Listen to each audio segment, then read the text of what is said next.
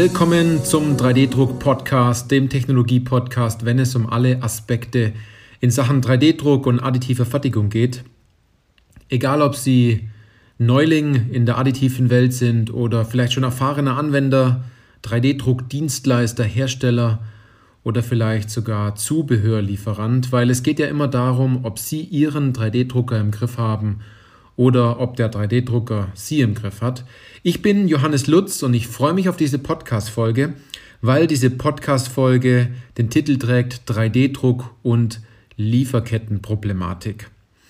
Ähm, ich glaube, es ist mittlerweile bei jedem angekommen, dass bestimmte Waren und Güter in unserem täglichen Leben einfach ein Lieferproblem haben, dass es manche Bauteile, manche äh, Produkte vielleicht jetzt erstmal längere Zeit nicht geben wird oder dass die, die Ware viel später kommt oder dass die Ware natürlich viel teurer wird, weil sich einiges auf unserer Welt aufgrund der aktuellen Situation und auch den vielen letzten Monaten in der Situation natürlich einiges verändert hat. Und ich habe einen Artikel gelesen ähm, von der Zeitschrift Die Welt, also daher auch äh, ganz am Anfang die Quellenangabe dazu und natürlich auch, um diesen Podcast hier zu machen, habe ich Gespräche geführt mit 3D-Druckdienstleistern und zwar mit unseren Kunden aus der Beratung, wie die sozusagen ihre Kunden dort wahrnehmen, was sich dort auf dem Markt tut,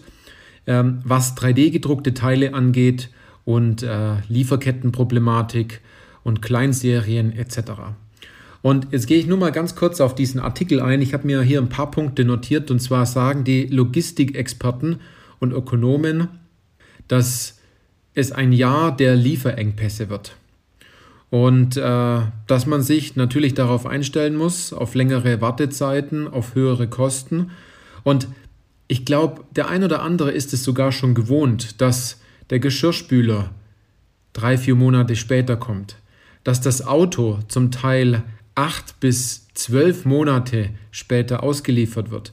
Ich habe mit zwei Autohäusern gesprochen, weil wir da einen sehr direkten Kontakt haben und die haben auch gesagt, es ist gerade nicht einfach, ähm, diese Liefersituation der Fahrzeuge in den Griff zu bekommen, äh, auch wenn es ein Elektroauto ist oder ein, ich sag mal, etwas höher motorisiertes Fahrzeug.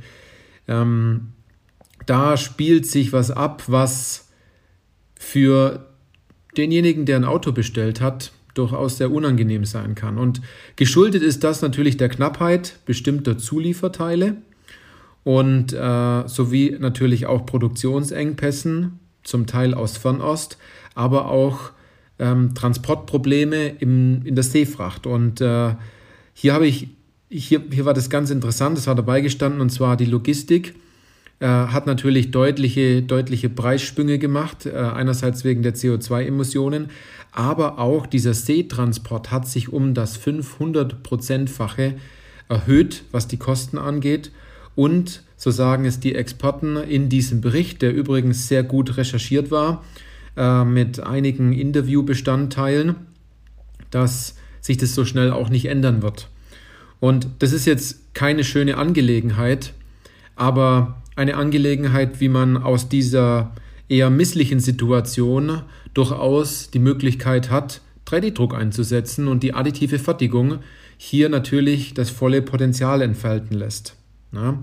Und ich gehe davon aus, dass das noch nicht die Spitze des Eisbergs war, sondern dass es eher in Richtung geht, dass wir hier noch richtige Probleme bekommen, wenn äh, man immer noch verhärtete, verhärtete Denkstrukturen hat, bezogen darauf, dass man diese, ich nenne es mal in Anführungszeichen, neue Fertigungstechnologie, ähm, und zwar 3D-Druck und additive Fertigung, wenn man die nicht so an sich ranlässt und nicht die ersten Schritte macht, dann kann es sein, dass man hier vielleicht in Zukunft deutlich kleinere Schritte macht oder vielleicht Rückschritte macht oder sogar stehen bleibt. Denn die Kosten werden natürlich immer höher und jetzt müssen wir mal ganz ehrlich sein, ich glaube, keiner, kein Verkäufer der Welt, dem macht es Spaß, kein Vertriebler macht es Spaß, kein Key Account Manager macht es Spaß,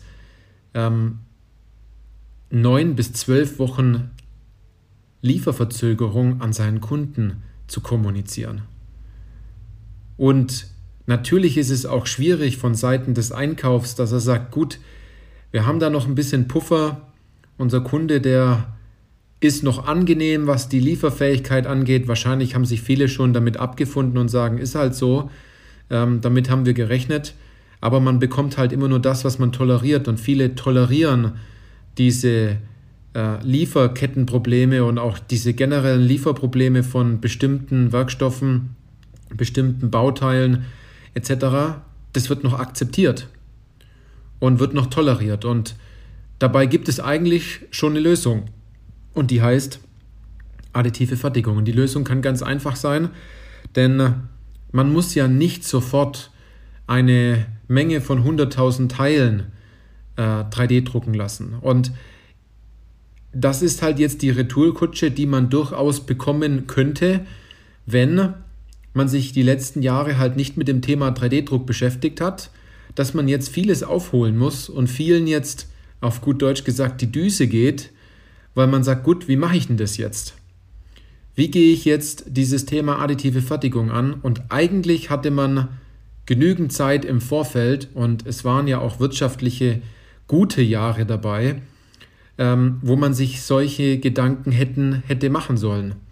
Dass man umschwenkt, dass die Erfahrung wenigstens da ist, weil wenn ich jetzt Telefonate führe mit Einkäufern, ähm, ohne jetzt ähm, dort jemand ein, eins reinzudrücken, aber das Grundwissen zum Thema 3D-Druck, überhaupt die Option, dass es möglich ist, Kleinserien mit einer hervorragenden Qualität von Stückzahl, von der Qualität an sich, aber auch von der Präzision, dass das 500. Teil ähm, genau gleich ausschaut wie das erste Teil, und natürlich auch von den Eigenschaften, von den mechanischen Eigenschaften der Bauteile, ist alles schon möglich. Aber dort ist man immer noch an dem Punkt, gut, ich kriege meine Ware nicht.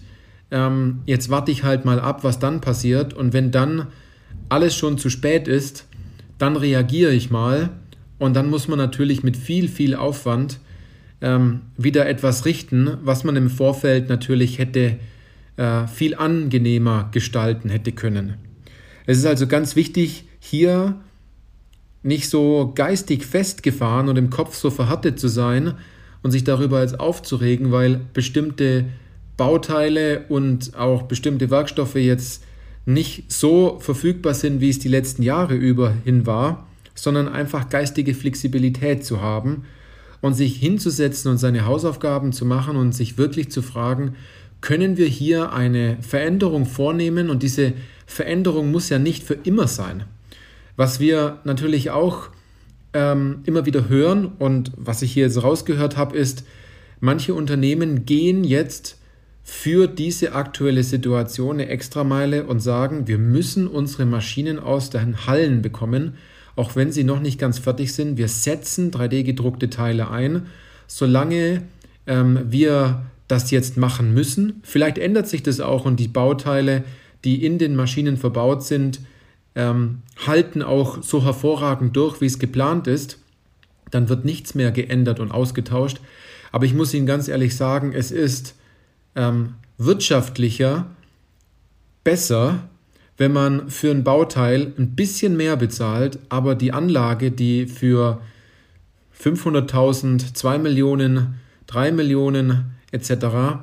noch in der Halle steht, äh, die geht wenigstens raus. Und äh, diese extremen Kosten sind nicht da, weil natürlich das Geld von dem Kunden, wenn er nicht im Vorfeld schon auch was bezahlt hat, eine Anzahlung gemacht hat, geht natürlich dann auf das Konto und man hat äh, einen viel größeren Spielraum wieder in der aktuellen Situation. Also das merkt man und da gibt es auch eine ganz, ganz kurze Geschichte dazu, da sagte der zu mir, also die Teile, die wir jetzt bestellt haben, es waren Einkäufer, das hat mir einfach im Herz geblutet, so viel für zwei Bauteile zu bezahlen. Ähm, und ich muss Ihnen ganz ehrlich sagen, es war eigentlich gar nicht viel. Es war nur äh, so emotional für den, den Mitarbeiter dieses Unternehmens. Und er konnte es halt nicht übers Herz bringen, das Doppelte für manche Bauteile zu bezahlen, obwohl er, obwohl er halt seither immer günstig eingekauft hat. Aber die Baugruppen, die unbedingt haben raus müssen, die montiert werden mussten, äh, die sind jetzt endlich beim Kunde und der Kunde ist auch super happy. Also es ist nicht dieser, man macht jetzt 3D-Druck äh, in der aktuellen Situation und muss alles umstellen, sondern es gibt die ersten fünf oder zehn Bauteile, wo man damit beginnt. Wo man auf einen Dienstleister zugeht und ihn fragt, wir haben es seither in Spritzguss gemacht, ich brauche da äh, 20, 40, 60, 100, 1000 Teile davon, was könnt ihr uns anbieten, wie schnell dauert das Ganze? Und äh, was steckt dort preislich dahinter. Und jeder Dienstleister, ähm, zumindest die, die bei uns in der Beratung sind bei 3D-Industrie, ähm, die werden alles dafür tun, um ihnen erstens einen guten Preis zu machen und zweitens ihnen wirklich weiterzuhelfen. Denn äh, wenn sie jetzt schon offen dafür sind und sich dort verändern in der Hinsicht, dass sie sagen, ich bin so frei im Kopf und werde die ersten Bauteile mal additiv fertigen lassen und sie sehen dann, dass es funktioniert und dass die Bauteile auch weiterhin in äh, den Maschinen verbaut bleiben und nicht zurückkommen, dann hat der Dienstleister einen guten Job gemacht und wird natürlich Sie als Kunde weiterhin betreuen wollen. Und ein weiterer Vorteil ist natürlich, dass Sie in Zukunft viel flexibler werden durch Teile, die geliefert werden können.